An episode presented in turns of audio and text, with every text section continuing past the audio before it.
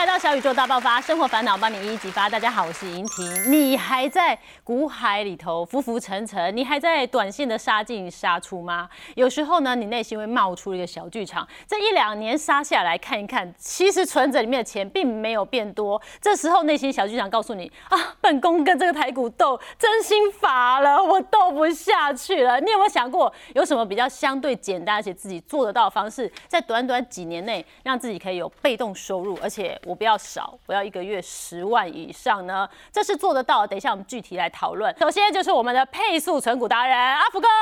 大家好，我是阿福。哎，阿福哥这个就是很狂了。你看看他的书啊，叫做《配速持股法》，我月领十万，直接 重点告诉你哦，一个月靠配速存股的方式，可以让你被动收入领到十万以上啊。再来就是我崇拜的偶像艳丽姐姐。哎，太客气了，太客气了，感谢支持，感谢支持，大家好。对，好，因艳丽姐姐在我人生中出现了好几次，都给我很不错的投资建议，但是小妹不才，都没有听她的建议，所以今天要好好的学一下哈。透过我们资产的配置也好，透过我们这个台股啊，或者是其他的理财工具的配置，我们也可以让自己生活起来没有压力哦，而且真的是每个月就固定领哦。先来聊聊阿福哥了哈，阿福哥真的我也是蛮羡慕他的，因为他以前也是上班族嘛。是。呃，我刚刚讲说配速，然后一个月要领十万，你猜猜看，阿福哥，然后他是四十三岁开始，是不是？你猜猜看，他花了几年的时间达成月入十万？五年的时间。真的？你怎么做到的？啊，我觉得要要从两件事情开始哈。但四十岁呢是啊是一个关键时刻，你会产生还发生很多很多的事情啊。像我来讲的话呢，第一个啊，因为我们公司每年都有健康检查嘛，啊，四十岁的时候我就发现说，哇，那时候工作压力很大。好，那健康检查的健检报告上的红字，嗯，怎么每年去呢？就是族人一直在增加，啊，要健康有问题了。哦，啊，我觉得要做一些改变，嗯，所以我去参加我们公司的爱跑社，好，啊，爱跑就是爱跑步，对，爱跑什么啊？跑步。那跑着跑着呢，社团就说，那要不要去报名马拉松赛啊？哇，对，厉害，你去报了？对，啊，所以我。当然，刚开始没有办法，一定是从五公里开始跑。在二零一三年的时候，啊，那我就啊跑完台北富邦马拉松。哎，这是我觉得啊对健康上面的一个啊改变。嗯，好，那当然就是啊我们健检报告的数字呢，就是红字，啊，就慢慢的就减少了。嗯，好，这是我觉得第一个。然后第二个呢，就是啊四十岁的时候，你开始就会有一些中年危机了。好，你会想说，呃，什么时候呢才可以退休？那其实我那时候都没有什么退休金的计划的。好，那呃，虽然啊公司的呃薪资福利也不错，可是啊你就会想说，什么时候才能退休啊？啊，那过去呢，在呃工作期间也做一些投资嘛，哈，那可是都是短线进出，哦啊杀进杀出的，其实啊。有时候赚，有时候赔，可是没有办法累积这个财富。那我就觉得说，啊，你的投资方法一定有问题了。好，那这是一个让我就是想要去改变我的投资方法的，哈一个动机。嗯，那。大家啊，想要改正的一定会想到说，我要跟股神巴菲特学习。嗯啊，所以我那时候呢就说，那我要改变我的方法，我不再去做短线投资了啊，那我要去啊学习价值投资。啊，这大概是我在四十岁的时候呢做的一个啊两个改变。对，好呃，因为大家一定很好奇哈，可以这个月领十万这件事情，那到底什么叫做配速持股呢？配速。这是什么意思？跑马拉松的时候呢，你一定会啊有一个啊跑者，然后他头上呢会挂一个气球，嗯，然后他的背背后呢会跟你讲说，呃，四小时三十分钟，那代表的是说，你只要跟着我跑，你就可以在这个时间呢可以啊到达好终点。哦对，跟我们的投资的啊 ETF 哈，其实是很像的。是啊，因为呢，像我们的啊零零五零啦、零零五六啦，我们都已经有一些长期投资的绩效了。那他也告诉我们是说，如果你投资这一些啊 ETF。好，你的绩效会有多少？嗯，好，所以呢，我就把它啊，自己取名叫做投资配速员。那我们在做一些选股啦，哈，注意做价值投资的时候，那我们就可以跟着这一些啊投资配速员呢去比绩效。嗯，好，那如果说你可以超过哈这些配速员的，那你就可以继续留着，啊，代表你的方法不错。好，那如果说你是输给他的，好，那其实呢，啊，你就啊认输吧，好，你就去买 ETF。呃，取得跟市场呢一样的报酬就好了。嗯，其实老师自己本身哈，阿福哥之前也有买南港轮胎，对不对？是。哎，这个就可以让我们充分的看到为什么需要配速。讲到这个呢，就会会会谈到说我。啊，在短线进出时代，哈，那时候呢，怎么操作南港轮胎的？因为它就是在南港火车站旁边，啊，一旦开发的话，哇，这个呃，对南港轮胎的获利呢不得了。那我们来看一下这个这个时间当年是二零一四一零五的时候。对，啊，然后买的时候呢，你看就是啊，有偶尔有有上涨，啊，可是慢慢的它还是一直在下跌，嗯，下跌的过程。好，那我啊后来过了一年之后，我就呃受不了了，我就把它卖掉了。小米才一年？可是啊，我们看到也先来看了，哎，这这时间点，它在二零一九的时候啊，就是飙涨，而且短短一年呢。是啊，你看，就是啊，这个真正呢，就是南港轮胎的世界名著这个案子呢，在二零一九年在十一月的时候呢，发酵了啊。动工了，嗯，动工了，然后他就动工之前呢，他就透过一年的时间呢，啊，去上涨，嗯，啊。那像我们这些短线投资人呢，其实没有什么耐心的啊，没办法等五看不到五年之后会发生的事情。对，就早早的知道它是一个利多，早早的知道它可以投资，可是早早的就败下阵来，没有坚持到后面，对，你才开始做价值的投资哦。价值投资有一些美感，我们等下可以了解。可是就现在整个的市况来讲，叶丽姐，你会建议大家好怎么样来呃做自己的一个分配？好，那我的自己的建议跟资金的配置是。这样，我大部分还是以台股为主。那我常常跟大家分享一个观念，就是，毕竟我们生在台湾啦，活在台湾啦，台湾的景气，台湾的企业发展，其实我们最熟悉，脉动我们也最能够掌握。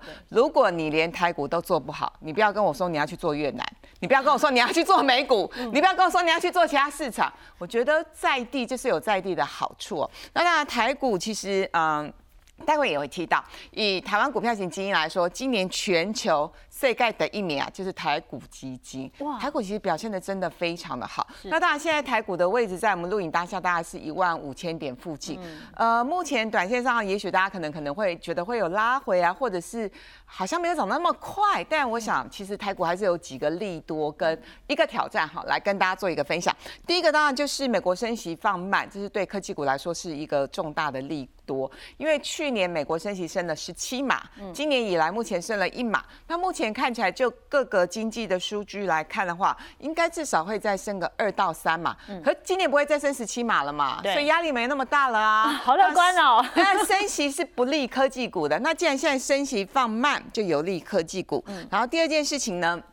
当然，前一阵子这个年限哈有稍微跌破一下，对，但是还是蛮强的，至少还是在一万五。啊，更重要的是融资在低水位，意思就是说大家都没进场啦，散户都很没信心，很多散户都觉得台股应该跌回一万一再进场，可是呢，没有想到，其实呃，包括就是资金还是很多，外资又回过头来爱台湾。那前几年呢，前三年外资卖超台股是高达两兆。今年以来也不过回补两千亿，所以其实还有很大的加码的空间。但我觉得更重要是第三点，本来大家预估是电子业的库存应该是第二季才会解决。嗯，那就我拜访一些公司的状况，极有可能在第一季底或第二季初就解决完毕了。所以其实为什么最近其实很多的中小型电子股涨很多，是像那个什么聊天机器人概念股啊，好多档都创历史新高，以及最重要的总统大选年。哎，每一年呢，到总统大选年，其实政策是持续做多啦，所以最近就连金融股那个本来是不能用资本公积配股的啊，结果现在政府也是开绿灯、开大门了，所以我觉得政府在股市这一块其实是蛮用心做多的哈。好，不过呢，还是有点挑战性哦。八爷爷违违背了自己当年的诺言，也不是啦，主要是因为 呃，这个决定要。卖台积电的应该是他两边两呃身边的两位操盘大将。对，我们就想说他明明山盟海誓，怎么一下子就变了心？对，知道你小小雪你知道吗？那个其实网络上有个梗图说。八爷爷今年已经九十二岁，要他再持有十年，好像也是有一点压力。但我们祝福他身体健康。总之呢，呃，因为巴菲特大卖台积电，我想这个短线上面台股，你说要期待它立刻大涨，我觉得还是会有一点点的变数，对变数。但是呢，基本上我还是建议大家，就是呢，如果你真的不会选股的话，你就可以用 ETF。搭配基金，或者是你真的很会选股，那你当然就买股票。如果不会选，也也觉得选来选去极有可能发生像阿福刚刚说的，买在最低点，卖在起涨点，那太可惜啦。嗯，你不如持有一些好的 ETF，就可以帮你累积财富。把基金给它搭配起来，哈，这其实也是降低了很大的风险。哎，讲到 ETF，其实如果就零零五零、零零五六来做配速的话，你会怎么建议？零零五零呢？它呃，我们会把它当做比较跟成长股。嗯，好，会比较贴近的。哦，它跟着大盘。对，跟着大盘。那啊，零零五六的话呢，你可以把它啊视为是跟贴近定存股。哦。好，来来做搭配。好，那这两个来讲的话呢，是目前我们就是要切入台股的 ETF 呢啊，大家最耳熟能详的。嗯。啊，那呃。可以从这两档啊开始着手。哦，那你刚刚说我配合灯号嘛？那怎么个配合法？我们要怎么做判断？第一个方法呢，我们提到说蓝灯呢，它就是一个长期的一个低档了。嗯，啊，所以我就啊透过定期定额。第二个方法呢，你想要说我在这段时间如果还有低档啊短期的低档的时候多买一点。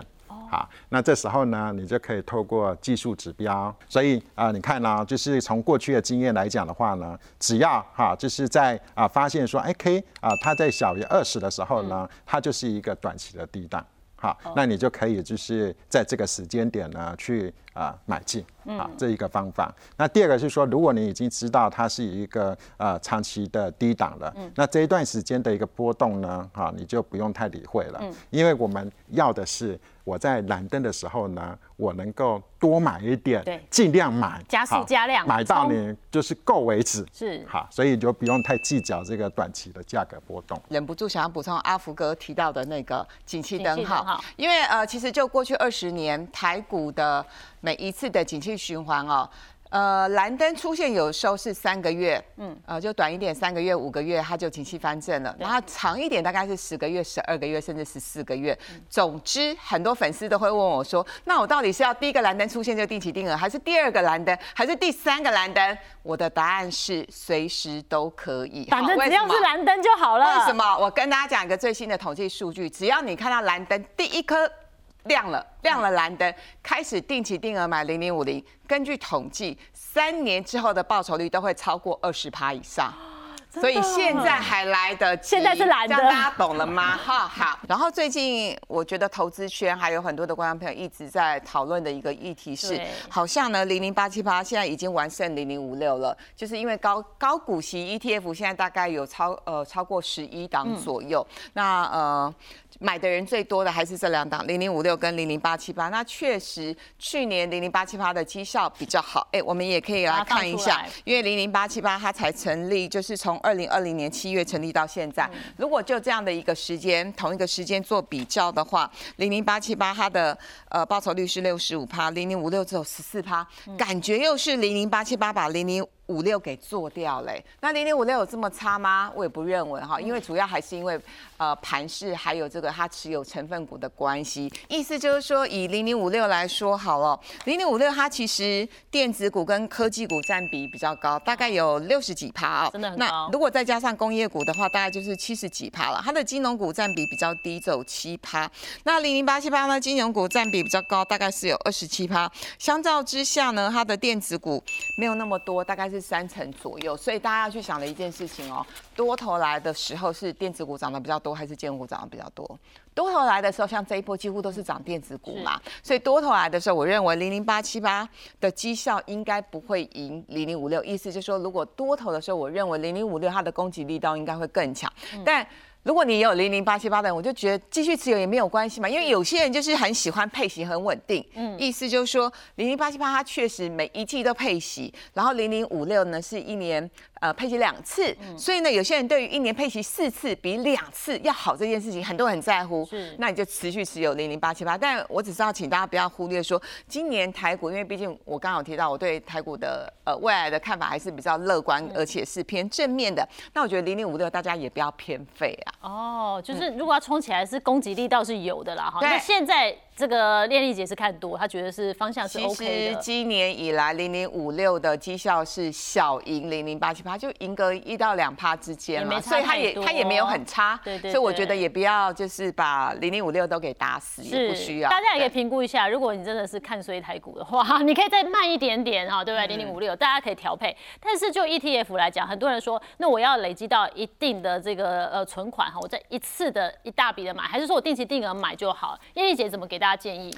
我觉得，如果不是那么能够掌握呃台股脉动的，当然定期定额还是比较适合大家。那如果说你对大盘还有所谓的盘感的话，当然你就单笔买了。透过这个绩效图，大家可以很明显的看得出来，以零零五零来说好了，如果你是单笔买进，一年的绩效是负十二趴；如果你是定期定额的话，变成正的二点四趴。它的 mega 就在于说，定期定额即使遇到股灾，你都不停扣，低点你都会买到，所以你的绩效呢有机会由亏转盈，由负转正。可是如果时间拉长，有些人会跟我跟跟跟我抱怨说，燕姐，可是呢，如果时间拉长，不管是十年也好，或者是从呃零零五零是二零零三年成立的哦，呃，或者是从它成立的那一年。来看，其实单笔的绩效都会胜定期定额。我们举十年来说好了，十年单笔的绩效是一百九十五趴，定期定额呢，十年的绩效是八十四趴，嗯，又赢了一百趴，哎，对，所以其实就是说，如果你对台股非常有信心，然后又是闲钱的话，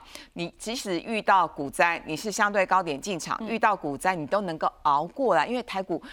历经股灾之后，它还是会再上去嘛？对。所以重点是你是要用闲钱，而且你可以确认你可以熬过股灾。但如果你觉得你不能够熬过股灾，因为这一波真的是很多人是买在一百五，然后停损在一百块，是，哎，那就可惜了啊。对啊，因为后来破一百之后，零点五零又涨上来了回来了，对对对。所以我觉得定期定额可能会比较适合大家。是。好，刚刚听阿福哥跟我们分享他的配速的持股方式哦。但是我们除了这个，呃，我们现在也可以来做一个主动的这个存股的方向。那你的选股原则？会是什么？在价值投资呢，最重要的，我觉得选股呢，啊，它是要有护城河的股票。护城河？什么是护城河？我们大家都看过一个，就是在一个城堡里面，那外面会围围绕的一个护城河。嗯。啊，这个护城河呢，我们当然希望说能够越深越广，那外面的敌人呢就没办法攻进来。是。啊，那这个就跟我们啊这个公司的经营一样。如果说你有这些护城河，有竞争优势，嗯，那你的厂商竞争厂商呢就没有办法呢去去啊取得优势。哦，他攻不进来啦。对，所以我们在选股票的时候呢，我们是希望哈，就是啊具有这些护城河的股票呢，我们才能够啊存股。第一个呢啊，就是我们讲它是有转换成本。转换成本的啊？什么叫转换成本？就是说，呃，这家公司的营运啊，产品，它跟啊，就是客户呢，它是紧密结合的。嗯。好，那如果说你一旦紧密结合的时候呢，啊，今天我要去啊换这家厂，可以换这家公司的产品的时候呢，啊，我会变成说，我如果要换的时候呢，我的成本啊，我花的成本呢会很大。敦洋科呢，它是我们讲资讯系统啊整合的啊公司，它做什么的呢？它就是啊我们在公司里面一定会用电脑嘛，对，好，那你一定有网络嘛，哈，那这一家公司呢，它就是啊帮你公司呢去啊做网络的布线，好，然后去帮你做产，就是这些电脑的设定、系统整合，所以它最了解你公司。啊，你的网络环境怎么样？你的电脑环境都都很清楚啊。那同时呢，他也会做一些啊维护的合约，就是你的电脑设备如果说坏掉了，嗯，好，那他也会去做帮你去做维护。哎，如果说这家公司呢，它服务都很好啊，那他都不会啊，没有什么就是呃不好的记录，那。客户一定会说：“那我就继续用你的就好了。”好端端换掉很麻烦呢。对啊，这就是我们讲的转化成本。哦。啊，那因为有这样子的关系呢，那如果我投资这一家公司，那我就很呃，它的呃营运啦，然后它的获利啦、营收啦，一定都是很长期在稳定的。哦，就是我现在看到的样貌，它只会更好，要变差比较难，因为客人离不开它。那另外一个就叫无形资产，什么叫无形资产？无形资产来讲的话呢，就是说今天啊。你这家公司呢啊获取了一些啊合约啊，比如说专利哈这些的话呢，就是啊我们讲的啊无形资产，嗯。啊什么意思呢？啊比如说以特许执照好了，啊就是说今天呢我在环保业哈，那公司呢就是啊它取得的呃政府机关哈的一个标案，嗯。啊那这个标案呢可能会。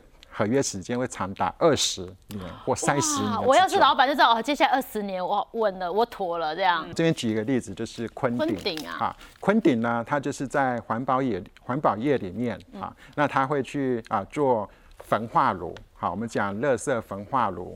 它的一个操作维护，嗯，好，那我们都知道台湾常常会爆发一些垃圾危机啦什么的，对，所以各县市它其实都有一些啊垃圾焚化炉，嗯，那呃一旦取得这样子的一个标案的时候，它的呃时间。好，就是刚刚讲的，它可能长达二十年。对，好，所以呢，这家公司呢，它手下就是签了类签了好几个类似这样子的一个标案，很稳啊，就会让你的营收啊、营运啊，哈，非常的稳。那同时，它这家公司它也会去拓展一些新的。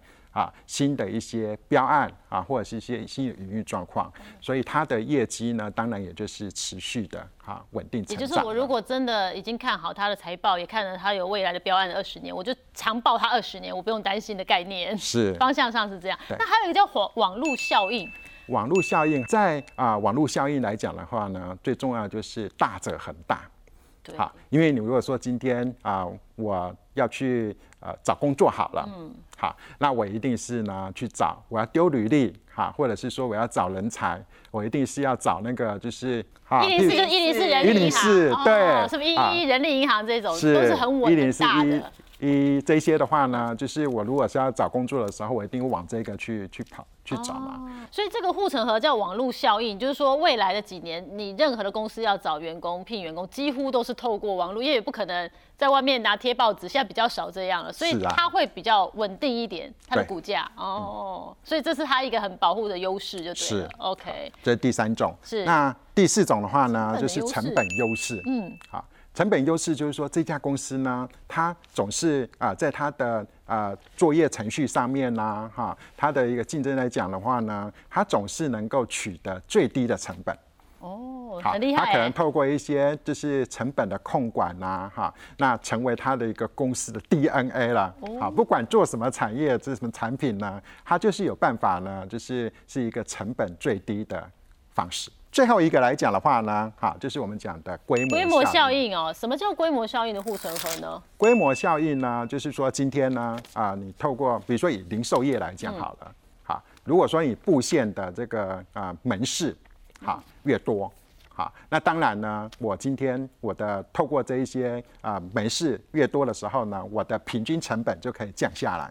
哦，好，所以我的门市开越多，哈，譬如说我今年呢，今年呢，我要再开两三百家，嗯，可是我的固定成本，哈，就是是固定的，那我呃相对的，我每一家门市我要去投入的成本就会变低了，是。啊，那当然的就是啊，它的获利状况好就会更高。那所以说我这边有列出来一个量化指标，就是说透过一些数字去衡量，说什么样子才是有护城河。哦。好，所以说呢，我这都列了两个。第一个来讲的话呢，就是股东权益报酬率。嗯，啊，那这个也是啊，巴菲特巴爷爷这边呢，他所提出来的。哈，就是说我们的股东报酬，我们看这个财报，哈，是呃 ROE 呢大于十五趴以上的。好，那这会列入我的一个啊参考的股单。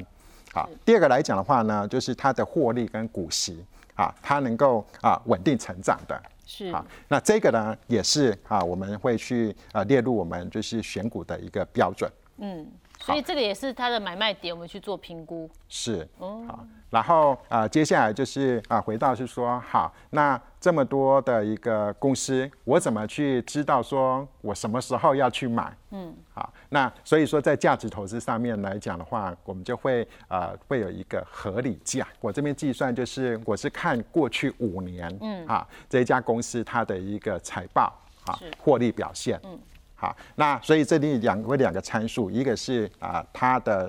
啊，获利就是 EPS。那第二个来讲的话呢，就是它的一个本益比。嗯，好，那以跟我们刚刚提到的敦洋科为例，嗯，好，那呃近四季的 EPS 呢，它是六点九一。是，好，这个六点九一呢是敦洋科它最近的啊，就是去年哈二零二二年的财报已经公布了。对，好，所以这是最新的数字。好，那我们再看一下它的过去五年的本益比区间。哈，我们可以就是把最低的跟最高的对，把它 balance 起来。对，那透过这样子的方式去算呢，我们就可以知道说，啊，它的一个合理价呢是九十七点四。所以，我们来看一下敦洋科的股价走势。哈，你也可以看到是说，啊，其实它是啊，在过去几年呢，它是逐年逐季。好，是在成长的。嗯，因为敦洋科呢，它逐季的获利状况呢，持续的成长。嗯，好，所以其实它的合理价呢，也一直持续的在调高的。所以你刚刚说合理价算出来了，因为我们已经拿到最新的本益比了，九十七点四。我们在之前在讨论的时候，那时候它才八十几股价，然后今天录影它涨停板已经九十三，我们再看一下合理价。我们再看一下，那前一年呢？哦，前一年，哦对，其实它的近四近四季的 EPS 是五点二的，但是呢，你看呢，如果说我在一年前的时候，我按照这种方式，我买在七十三块以下的。现在已经九十，一年之后，哇，一年呢，就对涨到九十几块了。是，所以我们可以用快的，对它的速度算蛮快的哈。所以其实大家可以用这个方式去看你锁定的所谓有护城河的那几档股票，然后去把它算一下什么样的价格可以进场，然后在逢低的时候再加速一下。好，这是一个方向。那叶丽姐，其实你自己的配置上面也有台股基金的配置。对，其实我大概呃买股票是这样，股票我大概就是买全指股，或者是财报很透明，或者是我对它很熟悉。所以坦白说，我买来买去就那几档啊，什么台积电啊、联发科啊。但我会搭配呃台股基金，因为我觉得呃台湾的投信公司、基金公司很厉害，他们很会找标股。很会拉抬绩效，所以呢，如果挑对台股基金的话，我觉得赢零零五零，然后赢大盘一点都不难，而且甚至甚至可以创造所谓的超额获利。那我也帮大家统计了一下，如果你是定期定额，还不是单笔哦，只是定期定额哦。如果是定期定额，五年的平均的大盘的绩效是二十二趴，五年二十趴也还行。可是呢，我手上列的这个板子。好多基金哦，这名称不能念吧，对不对？也念不完，很多，对，大家可以参考一下。对，这些基金里头呢，呃，大概五年定期定额的绩效呢，有六十几趴，有五十几趴，有七十几趴。所以基本上，我觉得挑对台股基金，就就是第一个你会有享享受所谓的超额利润，然后第二个就是因为你持续扣款嘛，也不想赢。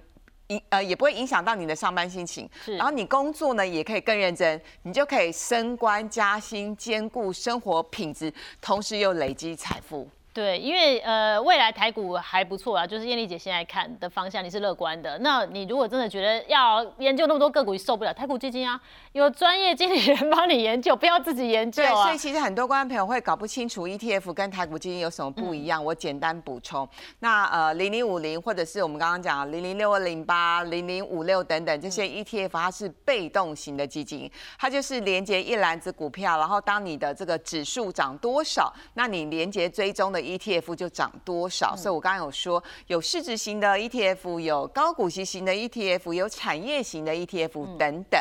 那呃，我们现在这个首版介绍的台股基金，它是主动型基金，就是有基金经理人、有专业的操盘团队帮大家主动选股。所以如果他呃很厉害，很会选到标股的话，那么他的这个绩效呢就会赢大盘赢零零五零。那么这张手板里头提到介绍的这些基金，其实它有的是中小型基金，有的是锁定高成长股的基金。所以为什么它的绩效可以那么好？那当然有人会说啊，我也知道要买中小股，可是中小股跑来跑去啊，就跟那个美女一样，你很难驾驭嘛，对不对？那高成长股也是啊，极有可能你会会犯一模一样的错，就是买在起涨点，卖在。呃，买买在最低点，卖在起涨点，这样就很可很可惜了。所以这些，我觉得呃，这些台股基金都很棒啊。我自己也持有里头的三四档，好，那有另外几档。这是你的口袋名单就对了。呃，有几档是长期绩效非常非常的绩优。是。好，那大家大家会问说，那台股基金究竟要怎么挑哦？对。我可能有一些方法可以把它汰换掉嘛？对对对，是要持续的看。就是你要选的时候，或者是要汰换的时候，其实这个方法我觉得是业界上大家蛮推崇，就是叫四四三三法则。第一个四是一年期的绩效在同类型排名前四分之一，第二个四呢是两年、三年、五年以及年初到现在。绩效排名呢，要在同类型前四分之一。好，那三呢是指半年六个月的绩效要在同类型的前三分之一。第二个三呢是三个月，也就是短期的绩效要在同类型的前三分之一。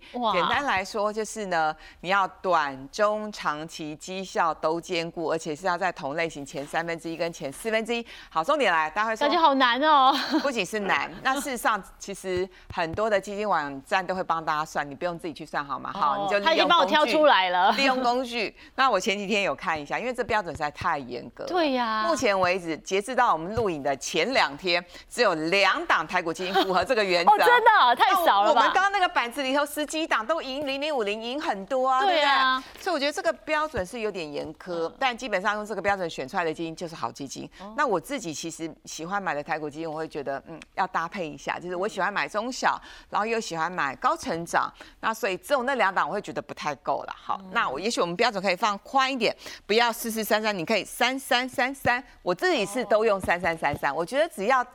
短中长期都在前三分之一，我就给他拍拍手，我就会长期持有。不管你怎么理财哦，你这整个的理财的规划里面呢，其实你可以做一些不一样的投资的配置。那每个人人生阶段不一样，就会有不一样的配置。阿福哥，你现在的整个配置是怎么样？跟大家分享一下。啊，我想啊，第一个就是说，我们在配置的时候呢，要有核心持股啊，跟卫星持股的概念。啊，什么叫核心持股呢？就是说，这个是啊，你最啊占的比例是。最大的，嗯，啊，然后再来是说你最有信心的，认为是最有胜算的，是，好，你会把它列入核心持股。嗯，那卫星持股来讲的话呢，就是占比例比较小，但是你会啊试试水温的，手痒的，对，忍不错想要入发现说，哎，这个会让你获利了，或者是比较熟悉了，然后再把它啊加大。哈，继续做加码，所以我们看也是说，我的核心持股呢，我就是会啊选这些 ETF，嗯，啊，包括说啊台湾五十啦，啊高股息的 ETF 啦，也有。好，那另外呢，我也有买一些债券，好，就是这个部分我们讲说股债哈的一个资产配置嘛，哈。那同时我也有部分的这个美国股市的标普五百。好，这一些的话呢，还有台积电，好，这些我是视为我的一个核心持股。嗯，好，那卫星持股这部分呢，是我在二零一五年以后，哈，就进入价值投资，哈，所买的一些股票。嗯，好，那我买的话呢，就比较偏重在呃不同的一个产业，好，包括说在环保类股啦，是，好，那还有啊食品类股。